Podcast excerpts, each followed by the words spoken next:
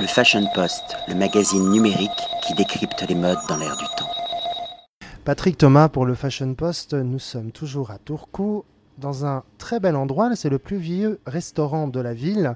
C'est le restaurant Pinella, un restaurant et un cocktail bar, accueilli par Yuha, le manager du restaurant. And we will continue this conversation in English. Hello, and many thanks for this uh, nice moment here in the restaurant and for the cocktail too. Can you uh, describe the, the restaurant, the origin? Merci à tous.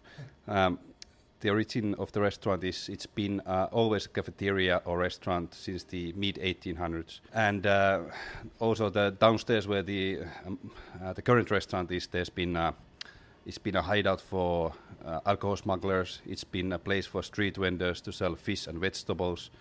Uh, also been a gas station for about 40 years. Now it's back to its roots to be a restaurant, what we consider one of the best in the city. We are located in the heart of Turku along the river uh, Aura. What kind of uh, kitchen do you propose? Over here we have, I would say, continental with Mediterranean influences. Our head chef Nahuel Patros is from Spain, but uh, it's not a Spanish restaurant. So we are, the word we were using before has been ups, upscale bistro. So we are not fine dining, but we are not uh, traditional bistro either. We are something in between, and just use a lot of fresh ingredients and a lot of passion in the, in the food. Well, yeah, that's true, and we have such a great ingredients over here.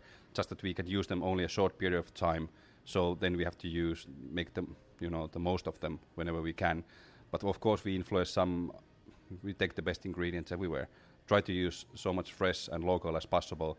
Then take all the rest. And like now, we have a lot of influences in the kitchen from from Poland, uh, Spain, France, all over the world. So that brings a lot of uh, stuff into our into our kitchen. And is the restaurant open uh, each day? In the summertime, yes, we are open seven days a week. At the moment, uh, from fall to next spring, we are open five days a week, from Tuesday to Saturday. Can you explain me why um, Turku is uh, a gastronomic city? Well, that's a good question. If uh, if I would know how to answer it, maybe someone would take it to another city.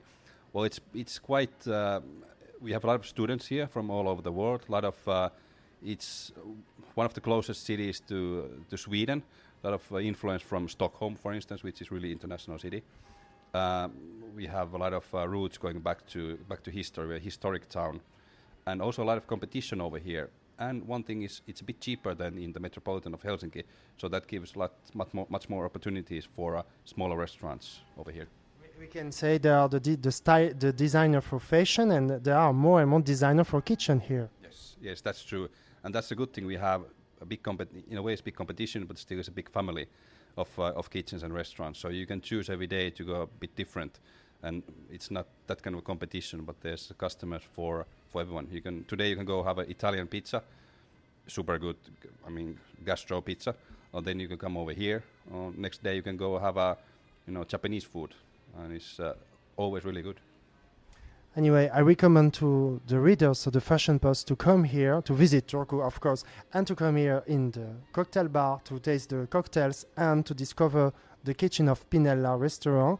It's delicious, it's creative, inventive, it's surprising. That's why it's totally different what we can find in France, for instance. Many thanks and see you soon. Uh, thank you so much, and bienvenue à Pinel. Le Fashion Post, le magazine numérique qui décrypte les modes dans l'air du temps.